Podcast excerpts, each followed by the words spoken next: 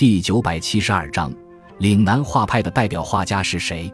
岭南绘画是现代中国画的流派之一，指清末民初的广东画派，以岭南三杰为代表，主张吸取古今中外，特别是西方绘画艺术之长，以改造传统国画，使之发展为现代化、民族化、大众化的艺术，目的是改变中国人民的心灵，在国内外都有影响。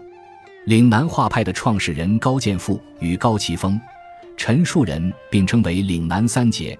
他们师出同源，信奉相同的艺术原则，但风格不同，各有千秋。高剑父要求学生青出于蓝而胜于蓝。岭南画派的第二代的画家关山月、黎雄才、赵少昂等，也都有各不相同的风格。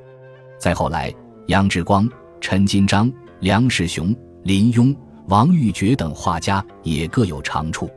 岭南画派倡导美学教育，特地在广州、上海等地创建了时事画报、真相画报及审美书馆。岭南画派的绘画题材多选木棉、奔马、雄鹰、苍松，其中南方风物较多。